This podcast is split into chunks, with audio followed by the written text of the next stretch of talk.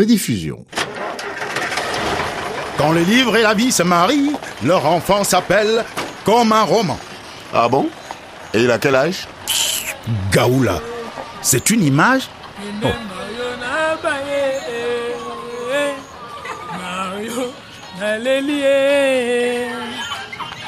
Bonjour à tous. Entre archives, lectures et reportages, cette semaine encore, je vous emmène en voyage dans les pages du livre Congo, une histoire de David Van Reybrouck, une grande histoire écrite avec les histoires individuelles des Congolais que l'auteur a rencontrés. Une histoire écrite évidemment comme un roman. Comme un roman, voyage au pays des hommes livres. Vladimir Cagnolari et Simon Descreux.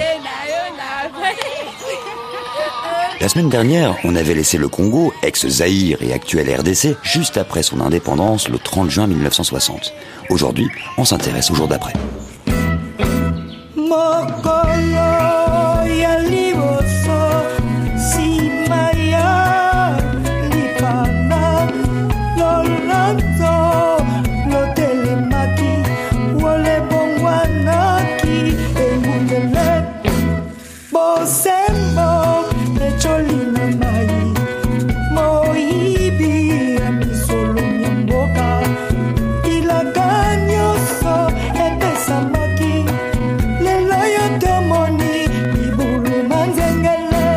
La multitude d'origines, autant d'ethnies que de coutumes, n'empêche le partage d'aspirations communes. C'est indépendance.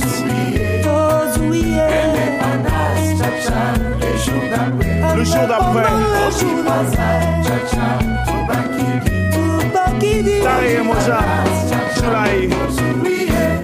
Tout le monde savait qu'il y aurait un peu d'improvisation pendant les premiers temps de l'indépendance.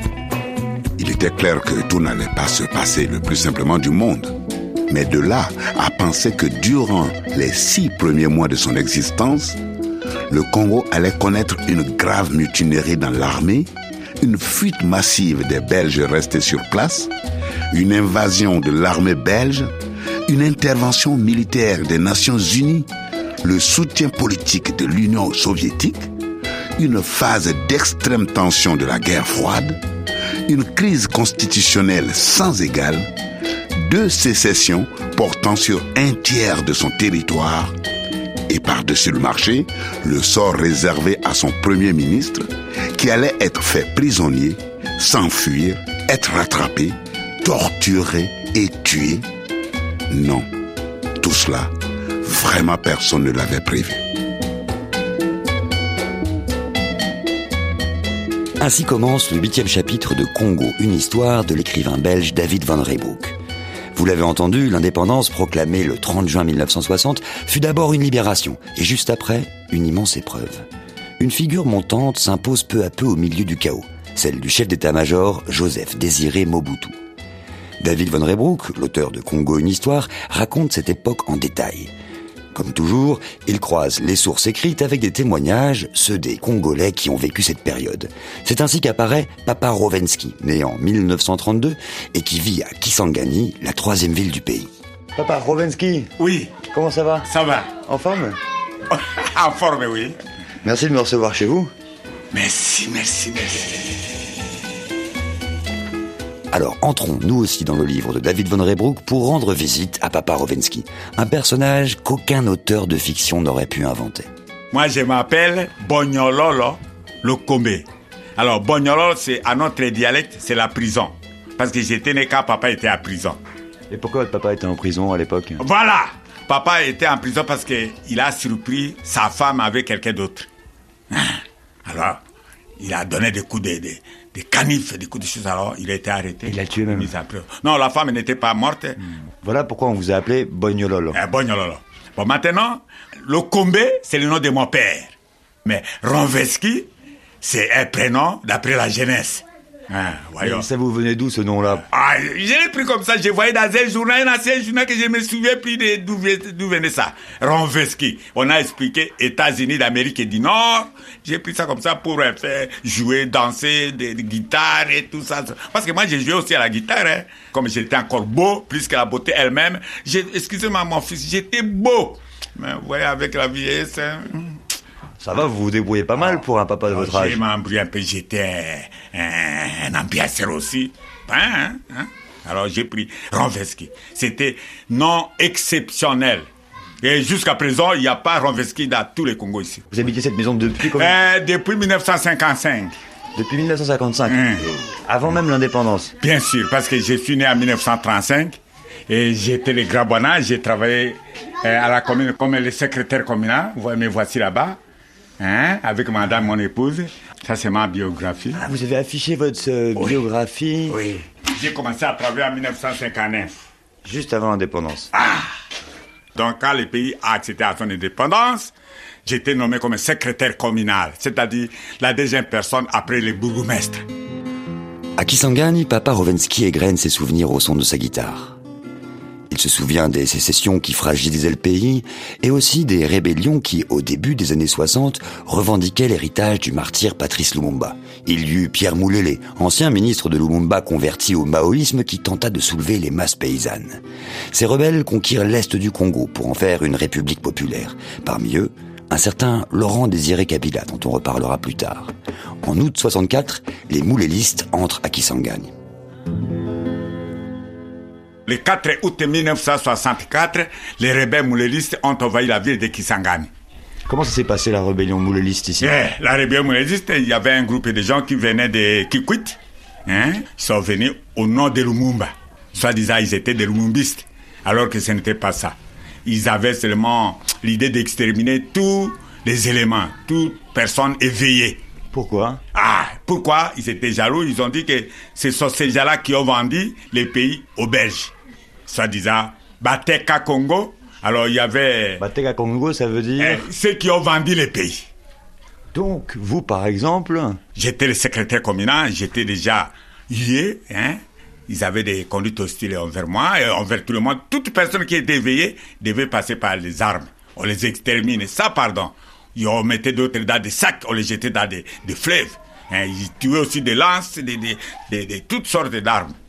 Et comment vous avez échappé à ça, vous? Ah, c'est la population qui a plaidé ma cause. Lorsque j'étais présenté devant le monde, donc tout le monde a dit que non, non, non, pas celui-là, il est bon, il est bon, pas celui-là. Alors comme euh, leur sentence était populaire, me voici aujourd'hui. Mais de toutes les façons, après avoir été libéré, je fus chez moi, dans mon village natal, dans la pleine, forêt là-bas.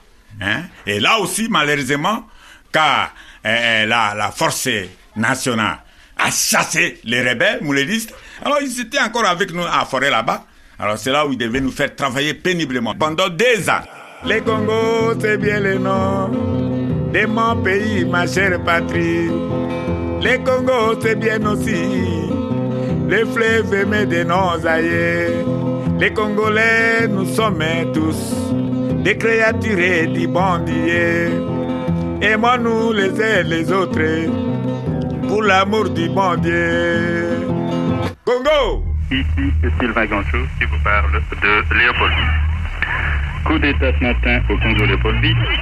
C'est en effet ce matin que Radio Léopoldville, qui diffuse de la musique militaire toute la journée durant, a annoncé dans un communiqué émanant du quartier général de l'armée nationale congolaise qu'à dater de ce jour, le pouvoir exécutif est assumé par les militaires. Monsieur Joseph Kazavubu est destitué de ses fonctions de président de la République. Le lieutenant général Joseph Désiré Mobutu assumera les prérogatives constitutionnelles du chef de l'État. En prenant ces graves décisions, le haut commandement de l'armée nationale congolaise espère que le peuple congolais lui en sera reconnaissant. Car son seul but est de lui assurer la paix locale, la tranquillité et la prospérité qui lui ont fait si cruellement de faux depuis l'accession du pays à l'indépendance. Le haut commandement de l'armée nationale congolaise souligne avec force que les décisions qu'il a prises n'auront pas pour conséquence une dictature militaire.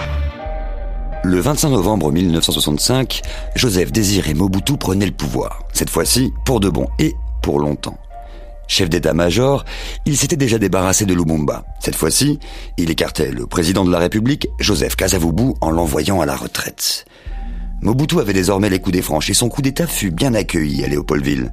Il promettait de remettre de l'ordre et de rétablir la paix, ce dont le pays avait bien besoin. L'indépendance, pour l'heure, était un cauchemar.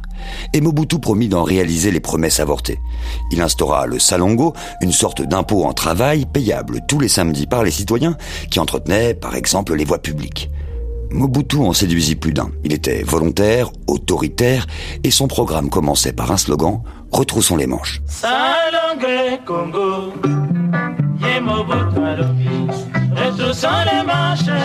Mobutu a dit retroussons les manches. Nous, originaires du Bas-Congo, nous aimons un pays propre et on va montrer l'exemple. Vous le peuple, travaillez. N'attendez pas que les militaires travaillent à votre place. Le salongo, la corvée, c'est pour tout le monde. Alors, prends donc Taou pour construire le Congo. Ainsi chantait Franco et Loke Jazz en 1966, fournissant à Mobutu le meilleur vecteur de propagande politique, la musique.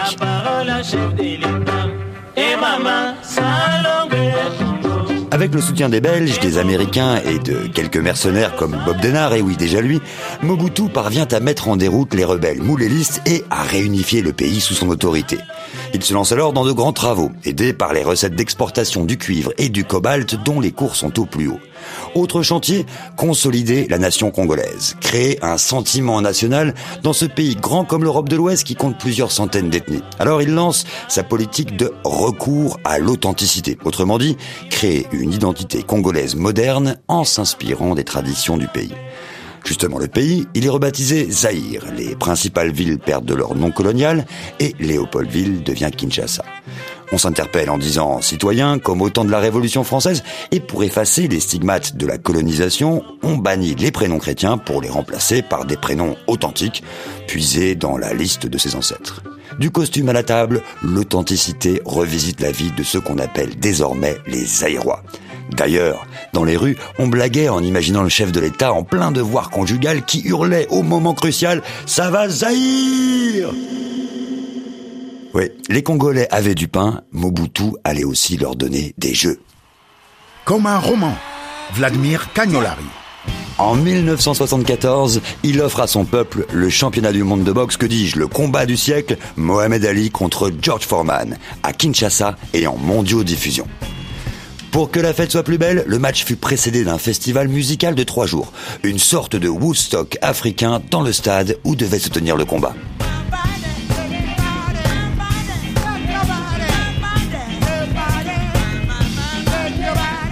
Par avion spécial débarquèrent B.B. King, Sly and the Family Stone, mais aussi les latino-américains Celia Cruz et la Fania All Stars, Myriam Makeba, Manu Dibango et même James Brown, sans oublier Taboulet et Franco, les rois de la rumba congolaise.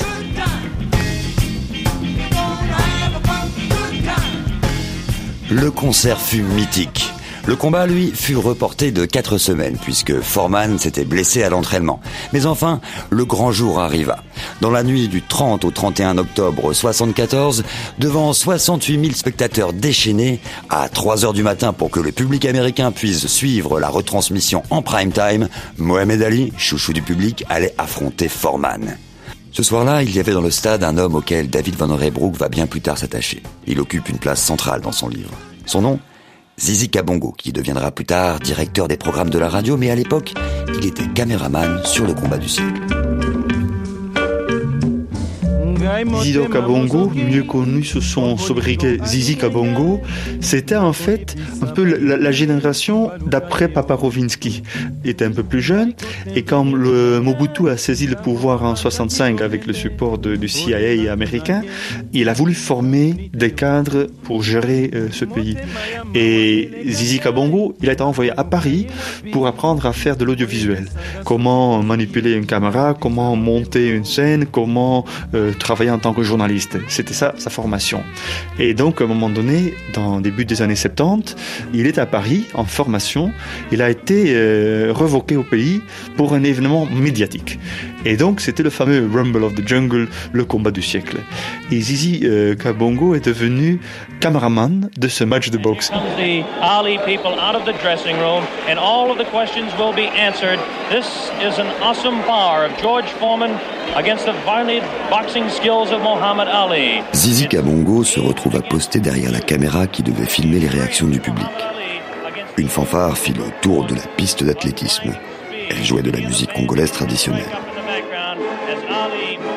De véhéments hurrahs s'élevèrent quand Ali sortit des catacombes et s'approcha du ring en dansant et en boxant dans le vide. Il retira sa cape. Un corps divin luisait sous la lumière des projecteurs. Ali Bomaye, Ali Bomaye, scandait le Zahir. Mais le plus singulier était que Mobutu n'était pas là. Il dédaignait le stade où il avait été accueilli par la population en 1965. Craignait-il d'être moins populaire qu'Ali Était-il inquiet pour sa sécurité Estimait-il qu'en tant que président fondateur, il devait être justement présent par son absence Zizi n'en savait rien. Il savait en revanche que Mobutu regarderait en direct ces images dans son palais. Le chef disposait en effet du seul réseau de télévision en circuit fermé de tout le pays. Zizi balaya de sa caméra la marée humaine. Il jetait de temps en temps un rapide coup d'œil au match. Il ne vit pas Ali essayer, dès le premier round, de mettre Foreman KO en lui décochant une succession brutale de crochets du droit. Il ne vit pas Foreman pris de fureur et Ali oubliant de danser. Je virevolte comme un papillon, je pique comme une abeille, avait-il pourtant promis. Il avait prévu de danser et il allait danser, mais il n'en eut pas l'occasion. Zizi ne voyait que la foule à travers la lentille de sa caméra. La foule d'abord exulter, puis prendre peur. Il ne vit pas Ali chercher les cordes dès le deuxième round et reculer loin en arrière pour éviter les coups de Foreman. Ali, se cachant le visage derrière ses gants de boxe noire, encaissait dans les flancs une pluie ininterrompue de coups de poing. Foreman avait un des punchs les plus violents de l'histoire de la boxe poids lourd. Ali comptait battre son adversaire en l'épuisant. Le rope-a-dope appellerait-il cette technique plus tard.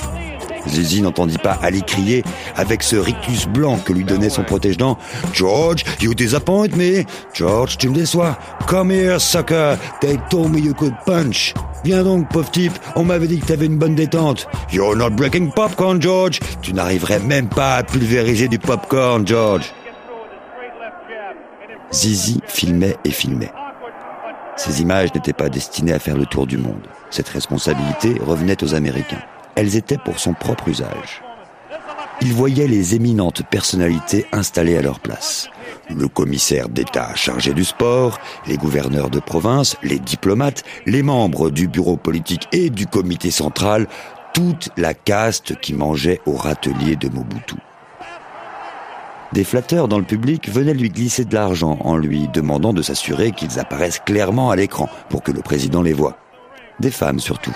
Une femme vêtue de rouge, une dame en blanc. Pouvait-il zoomer un instant sur elle? De temps en temps, il se retournait. Il voyait à chaque fois le colosse Foreman rouer de coups le corps d'Ali cabré en arrière. Zizi ne vit pas Ali, au huitième round, 13 secondes avant la cloche, soudain se détacher des cordes et porter des coups très rapides. Une formidable combinaison droite-gauche-droite. Le dernier fut un coup de massue venant s'écraser sur la mâchoire de Foreman, qui transforma son visage en un amas de pâte à modeler.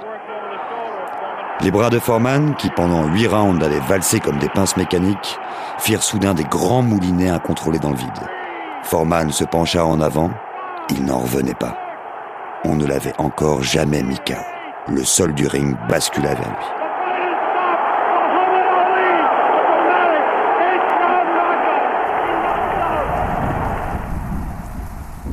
Ce fut une folle nuit. Aussitôt après le match, un orage d'une exceptionnelle violence éclata. Les boîtes de nuit de Kinshasa étaient bondées, les boissons étaient gratuites, tout le monde faisait la fête, tout le monde riait, tout le monde buvait. Mais en rentrant chez lui, Zizi ne put s'empêcher de se demander dans quelles conditions Mobutu avait regardé ces images. Seul dans son palais en compagnie de quelques membres de sa famille Profitant du spectacle qu'il avait offert à son pays Curieux de la femme en robe rouge Ou épiant, inquiet, les réactions du public, s'alarmant de chaque visage qui ne riait pas assez 30 octobre 1974, à Kinshasa, Zizi Kabongo rentrait chez lui sous la pluie. Restez avec nous, on le retrouve juste après les infos sur RFI.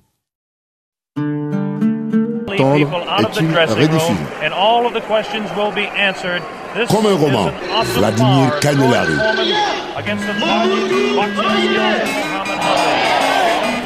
Comme un roman, seconde partie, on continue notre voyage dans le livre de David Von Reybrouck, Congo, une histoire. Et nous avions laissé cette histoire au combat du siècle qui opposait Mohamed Ali et George Foreman fin octobre 1974 à Kinshasa. Zizi Kabongo, journaliste, faisait partie de ceux qui filmaient l'événement. Trente ans plus tard, en 2004, je le retrouvais à Kinshasa où il était devenu directeur des programmes de la radio nationale. En 2004, la radio était dans un sale état. Pourtant, Dieu sait si elle avait servi, servi jusqu'à la corde, servi la soupe populaire moboutiste. Oui, Mobutu, ancien journaliste, avait compris l'importance capitale des médias, que ce soit pour forger une conscience nationale, ou bien sûr pour asseoir son omnipotence. À l'époque, même Dieu était jaloux de Mobutu. Aux premières loges, Zizi Kabongo se souvient de tout. Ici où nous sommes, nous sommes à la radio. Le projet a commencé dans les années 70. Les années 70, ce sont les années où, euh, disons économiquement, le, les Aïrs étaient très très très forts. Le, le, le, cours du cuivre sur le marché international était en hausse et euh, les recettes de l'État étaient pleines, vraiment pleines. Et à ce moment-là, Mobutu a voulu avoir une radio, une télévision digne, si vous voulez, euh, de la grandeur de, du pays, quoi. Alors pour entrer, nous allons d'abord montrer nos papiers à... C'est messieurs les militaires. Bonjour messieurs.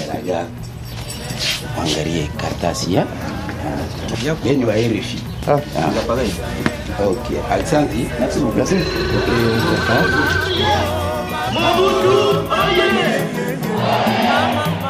Nous avons inauguré ça en 78. Mais en fait, nous nous sommes aperçus tout de suite après qu'il y avait des problèmes de maintenance. Imaginez-vous que sur les 17 studios des, radios, il n'en reste plus que trois maintenant. Et encore, les autres, eh bien, ils sont inexploitables. Pourquoi? Parce qu'il n'y avait pas de frais de fonctionnement, pas de frais de maintenance. Nous avons tout de suite commencé à cannibaliser des studios pour maintenir en vie ce que nous étions en train d'exploiter. Cannibaliser, ça veut dire démonter les pièces des autres qui ne marchaient pas encore pour réparer ceux dont on avait besoin. Exactement ça. Ça marchait au début parce que nous étions les seuls. C'était le temps du, du monopole de l'État. Donc à ce moment-là, pas de concurrence, rien du tout. Il n'y avait que les messages du parti qui passaient 24 heures sur 24 dans le, euh, en français et dans les quatre langues nationales. De la musique, bien sûr. Ah, ça, au Congo, on ne peut rien faire sans musique. Ça, c'est sûr. En tout cas, la radio au service du rayonnement du Zaïre était, vous vous en doutez, d'abord au service du rayonnement de son chef, Mobutu Sese Seko Kukumbendo Wazabanga. Voilà. Un organisme avait d'ailleurs été tout spécialement créé pour l'installer tel un dieu dans l'esprit de ses concitoyens. C'était la MOPAP. Mobilisation, propagande et animation politique. Tout un programme. Et les journalistes, eux, étaient chargés de la liturgie. À la radio comme à la télévision, par exemple, nous avions ce qu'on appelait les slogans. Avant les informations, nous avions des slogans. Nous avions par exemple un slogan qui disait un seul chef, une seule nation, un seul peuple, soit comme ça. Puis, dans les chansons, nous avions tout ce qui voulait dire que c'est le chef qui a raison. Tout avec le chef pour le bien de tous. Puis, par exemple, objectif 80. C'est-à-dire, dans les années 70, on avait fait une sorte de plan directeur qui s'appelait Objectif 80.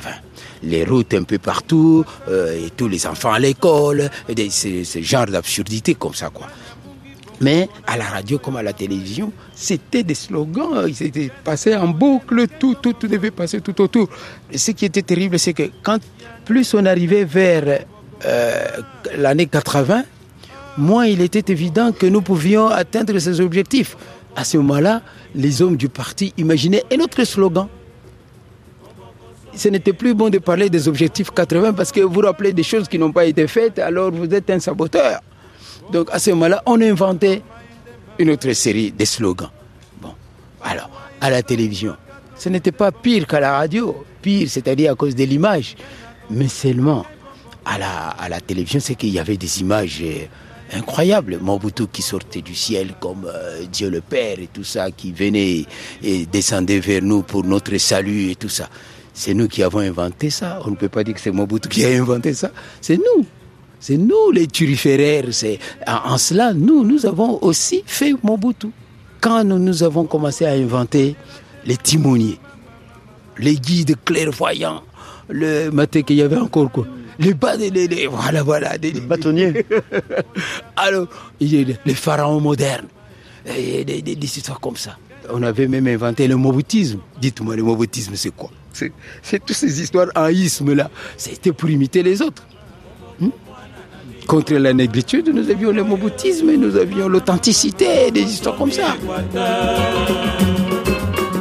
L'authenticité est notre philosophie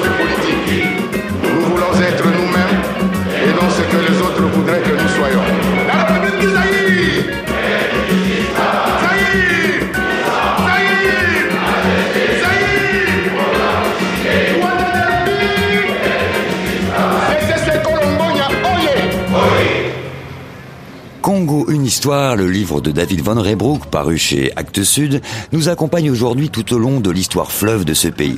Et il raconte bien l'ascension puis la chute de Mobutu, maréchal du Zaïre. Toujours servir, sa devise, devint peu à peu dans les faits toujours se servir. Certes, les fonds étaient allègrement détournés par le chef qui redistribuait à ses protégés et ses ministres faisaient tout autant. On dit que le poisson pourrit par la tête et quand les Congolais comprirent que la tête était pourrie, eh bien ils se mirent eux aussi à se servir là où ils pouvaient. Dans les années 80, à mesure que l'économie du pays flanchait, la corruption devint généralisée. Les routes n'étaient pas entretenues, les salaires pas payés. De toute façon, ces salaires-là ne suivaient plus une inflation à 3 voire 4 zéros. Mobutu vit avec angoisse la chute du mur de Berlin et ses conséquences. Oui, la guerre froide étant finie, il ne servait plus de rempart contre le communisme dans la région. Bientôt, les Occidentaux le lâcheraient. Il vit aussi son ami Ceausescu et sa femme se faire fusiller dans une cour d'école sous un pâle soleil d'hiver. Le soleil de Mobutu lui aussi pâlissait. Il accepta de lâcher du lest et d'ouvrir timidement le pays au multipartisme. Enfin, du moins pour la forme. Le Zaïre était à la dérive. Mais le Zaïre n'avait encore rien vu. À l'est du pays, un soleil sanguinolent se levait. Celui de Mobutu, lui, allait bientôt s'éclipser. nilitaka kwenda Kisangani, masikini mama e nalelie. Nilitaka kwenda Kisangani, masikini mama e nalelie. Mungine naharibika na mama mbombaya e nalelie.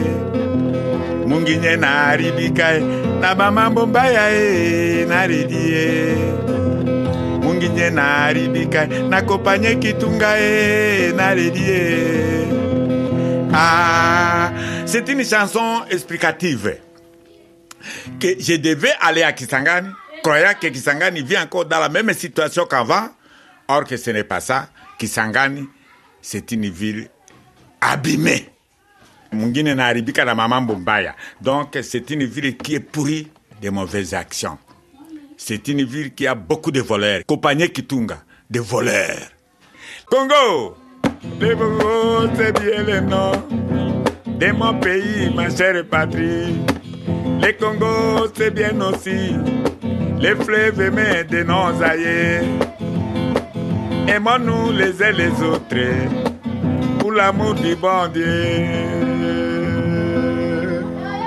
Papa Rovensky chantait son fleuve chéri et sa ville, Kisangani, pourrie par les voleurs et les mauvaises intentions. Et Kisangani fut en effet l'une des villes martyres du Congo. La ville est aux portes de l'Est et c'est par l'Est du pays que le conflit rwandais allait s'inviter aux Zaïre. Avril 94. C'est là que débute le génocide qui voit près d'un million de Tutsis, mais aussi des Hutus modérés exterminés. Dans les semaines qui suivent, le Front patriotique rwandais, une rébellion formée par des Tutsis en exil, met fin au génocide et prend le pouvoir à Kigali. Par peur de représailles, 2 millions de Hutus fuient le Rwanda. Les trois quarts vont aux Zaïre. Parmi eux, les génocidaires que les Français de l'opération turquoise laisseront passer. Tous sont installés dans d'immenses camps côté zaïrois, à deux pas de la frontière rwandaise. Et le FPR va se décider à les poursuivre d'abord directement, et puis, voyant que le régime du maréchal est prêt à tomber, eh bien l'armée rwandaise ira plus loin, mais cette fois-ci sous un nom et un habillage congolais. C'est ainsi que naît l'Alliance des forces démocratiques pour la libération du Congo, la FDL. Nous sommes en 1997. Pour faire le porte-parole, on a ressorti du placard Laurent Désiré Kabila qui était déjà dans les maquis congolais depuis 1964. Mais dans cette AFDL, les chefs militaires opérationnels étaient bien rwandais, entourés de combattants rwandais et d'enfants soldats enrôlés dans l'est du Congo. Ensemble, ils allaient pourchasser les Hutus au Zaïre et commencer leur longue marche vers Kinshasa. Le 16 mai 1997, les rebelles de l'AFDL sont aux portes de la capitale. Mobutu prend la fuite. Le 17, ils entrent dans la ville et ce jour-là, notre amie Sylvie Coma était là. Dans les rues, avec les habitants de la capitale, elle suivait cette folle journée tout en gardant comme eux une oreille sur Radio Kinshasa. Les éléments armés de l'FDL ont investi la voie du Zaïre aux environs de 13h10 minutes. Ainsi donc, euh, nous tenons à vous signaler que l'armée des libérations est bel et bien à Kinshasa. Eh bien, s'il y a des coins qui n'ont pas encore vu passer les éléments de l'FDL, eh bien, qu'ils se rassurent, chose faite sans doute dans quelques instants. Dans quelques instants, nous sommes tous dans l'attente de, ces messages radiophoniques de l'AFDL. Ce n'est pas encore rentré dans la bouche. Alors, tout à l'heure, nous serons tous fixés sur la dénomination actuelle de notre station. Mais jusque-là, je vous signale tout simplement que vous écoutez Kinshasa tout court, parce que Kinshasa, je crois que ça ne va pas changer, ça sera toujours Kinshasa.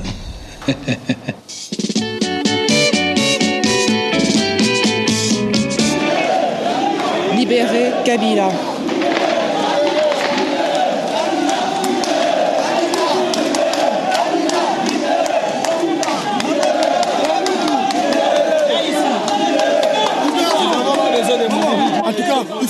Calme hein, parce qu'il faut. Parce qu'il y a deux spots qui fait les désordres. Hein.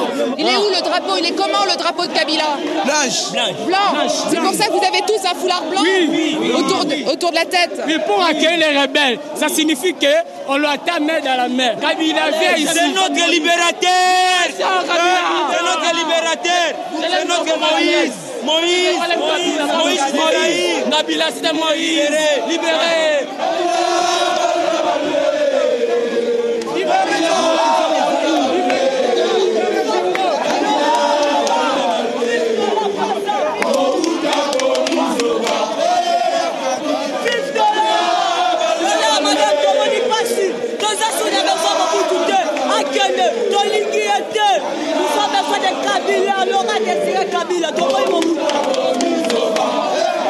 Victoire, victoire, victoire. La, victoire, c'est l'arrivée de Kabila. Que Kabila arrive, qu'il vienne prendre les choses au sérieux. Plus Mobutu avec son régime. Quant à nous, nous continuons quand même à attendre le message qui va sans doute nous fixer, nous qui sommes ici au studio de la radio quinoise. On vient donc de se faire arrêter par un groupe de militaires. En fait, ce sont des rebelles.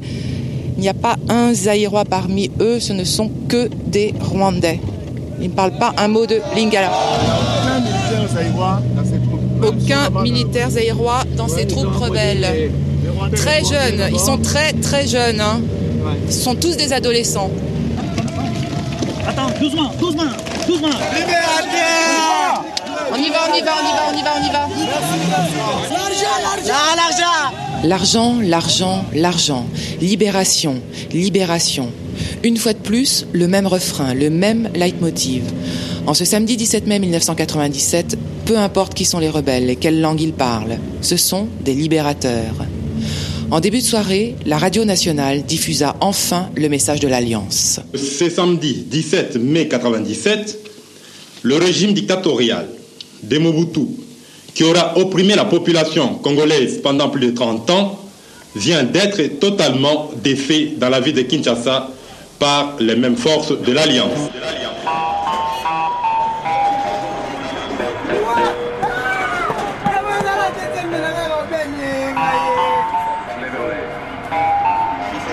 Congo, une histoire.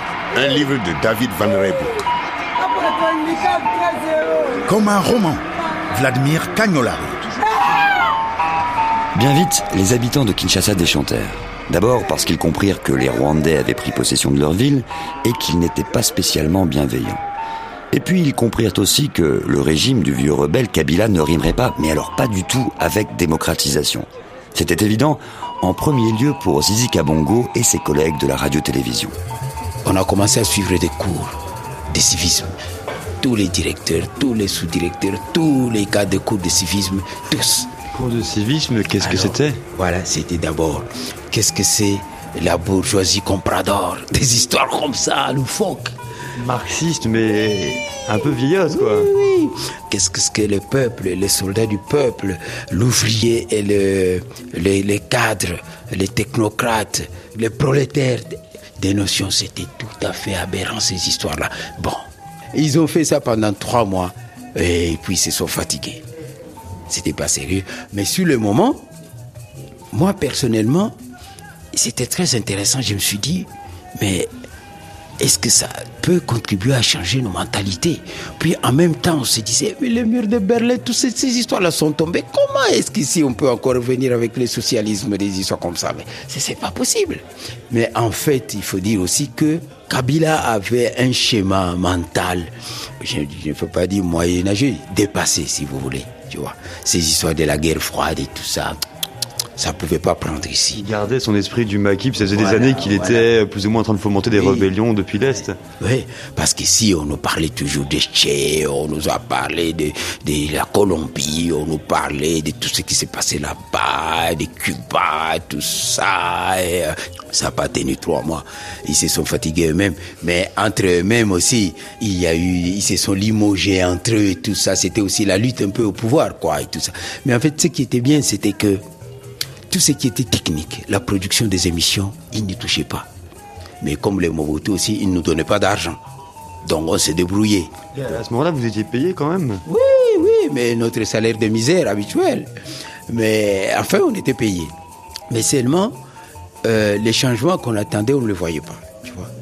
C'était au niveau de la liberté d'expression, mais aussi des moyens de faire des choses. La liberté d'expression, on voyait tout ça, mais ça ne venait pas. Les, les informations étaient tout à fait orientées. Donc à ce moment-là, pour nous ici, ça a été la plus grosse déception, c'était ça. On commençait à voir à la télévision rien que les- la tête du papa là-bas et tout ça. Kabila à la place de Mobutu, en fait. De Mobutu et tout ça. Même lui-même, euh, euh, Kabila, bon, il remettait un peu ses pieds dans les bottes de Mobutu. Hein. C'était lui tout seul qui parlait pendant des heures et ça devait passer en entièreté, tout ça.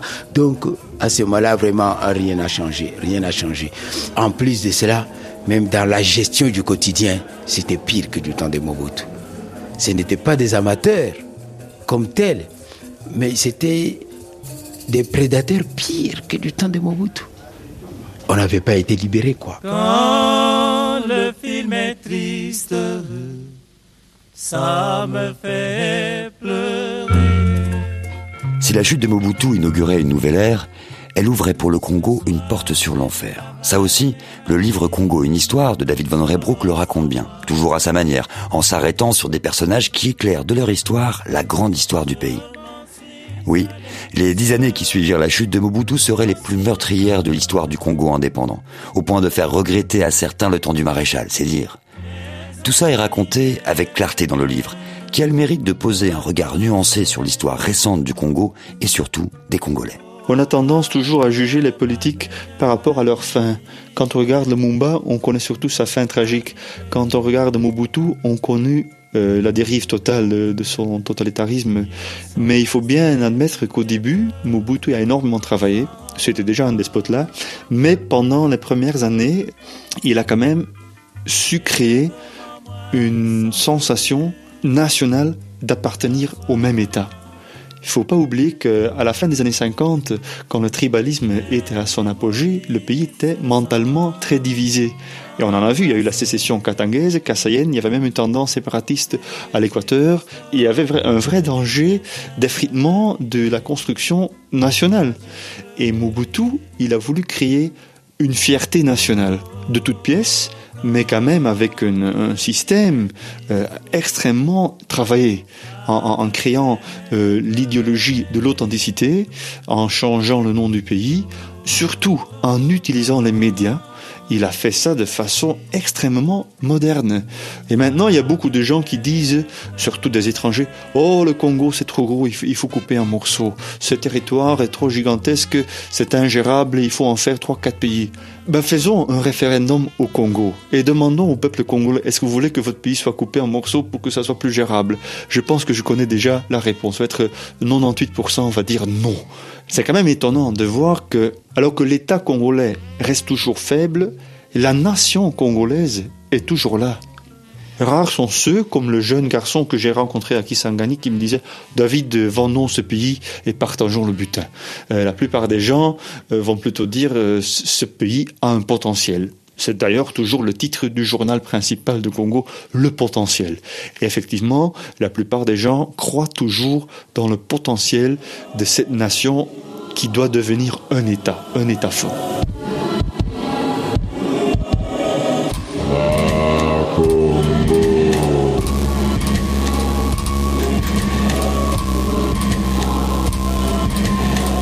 Il y a 15 jours, j'ai reçu un appel téléphonique de Kinshasa. Zizi Kabongo me téléphone. Il dit, David, David, un vrai miracle s'est produit. Je dis, Zizi, qu'est-ce qui s'est passé? Racontez-moi. Euh, j'ai eu ton livre. Et je dis, eh ben oui, je voulais bien sûr, euh, allez, vous en tant qu'un de mes premiers témoins, euh, ça me semble tout à fait logique. Et j'avais donné à ma maison d'édition Actes Sud, j'avais donné une liste des gens qui devaient recevoir un exemplaire d'auteur. Et j'avais mis euh, Zizi Kabongo, RTNC, Radio-Télévision Nationale Congolaise, Kinshasa. J'avais pas plus que ça comme renseignement et j'avais espéré que la maison d'édition allait trouver peut-être quelqu'un qui partait euh, à Kinshasa parce qu'il faut savoir que le poste est en panne depuis plusieurs décennies. Et donc, le courrier, autant c'est une aventure. On n'est pas sûr du tout, voire on est presque sûr qu'il n'arrivera jamais. Le livre est arrivé chez lui au bureau. C'est quand même incroyable et, euh, et, apparemment je me suis fait expliquer que au poste il y a toujours des fonctionnaires, il y a toujours des postiers qui passent, même s'ils sont très mal payés ou pas payés du tout, et qui regardent le poste qui arrive et quand ils voient un nom qu'ils connaissent, ils sortent le colis ou le paquet et l'emportent personnellement à la personne qu'ils connaissent. Mais donc voilà, Zizi me téléphonait en disant David, David, je viens de recevoir euh, ton ouvrage et merci, merci, merci pour moi et pour mon pays. Ça, c'était en 2012. Et depuis, bien de l'eau a coulé sous les ponts au Congo. David Van Reybouk y est retourné plusieurs fois, notamment pour présenter et débattre de son livre qu'il a réussi à faire éditer localement à des prix démocratiques. Récemment, j'ai eu l'occasion de le rencontrer à Paris et j'en ai profité pour lui demander quel regard il portait sur l'évolution du pays depuis la fin de son livre. Ce que moi j'ai vu, c'est que l'espoir des élections de 2006 a quand même fortement diminué. Les élections de 2011 étaient beaucoup plus contestées avec le changement de constitution qui a été euh, vite fait pour euh, éviter qu'il y avait deux tours au présidentiel. Et, j'ai peur, j'ai peur de ces troisièmes élections. On a vu que le régime a voulu changer la constitution. On a vu que le régime a voulu faire un recensement pour pouvoir retarder. Ces deux tentatives ont échoué. Et là, on a le risque que le régime va opter pour un prolongement du deuxième mandat sans tenir des élections. Et donc là, on, sort du cadre constitutionnel et j'ai très peur de cette phase-là. C'est vrai qu'un régime pourrait rester en place, mais sans légitimité d'en bas, ni une légitimité d'en haut, sans bailleurs de, bailleurs de fonds internationaux, je vois pas, je comprends pas comment un régime peut encore gérer une société et améliorer le sort des citoyens et des citoyennes congolaises? Ça m'échappe. Et j'ai vraiment peur qu'à un moment donné, le peuple congolais va se mettre debout. C'est jamais grave, mais j'ai peur des conséquences. Moi, j'ai peur de nouveaux pillages. J'ai peur de nouvelles manifestations colossales avec de nouveaux morts. J'ai peur d'une crise politique plus profonde. J'ai peur d'un effritement du, Congo. Et, et je vois pas trop bien comment choisir cette option de prolonger à l'indéfini le régime au-delà de terme de deuxième mandat, je vois vraiment pas bien comment cela peut consolider le pays et comme cela peut contribuer à la démocratisation de la société. Je ne le vois pas et ce scénario me fait vraiment peur.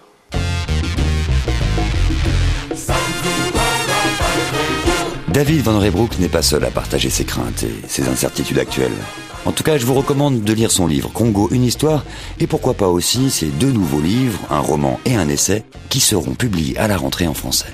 Merci donc à David Van Rebroek, à Zezika Bongo, Papa Rovensky, à Simon de Creuse pour la réalisation, à Soro Solo pour les lectures, et enfin merci à vous de nous avoir suivis. Dans un instant, c'est les infos. Très bon week-end à vous sur RFI.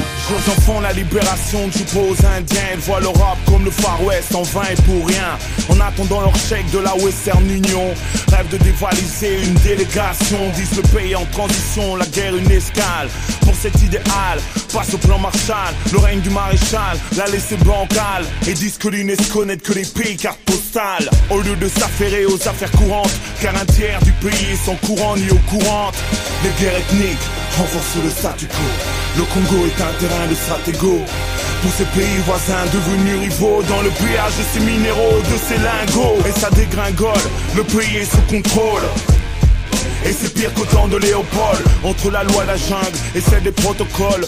La révolution a besoin de bénévoles. Et tant que l'opinion publique abdique Le Congolais reste le nègre de l'Afrique. Même si l'Occident a bon dos. Le pillage de nos minéraux, de nos lingots. Et reproduire les schémas coloniaux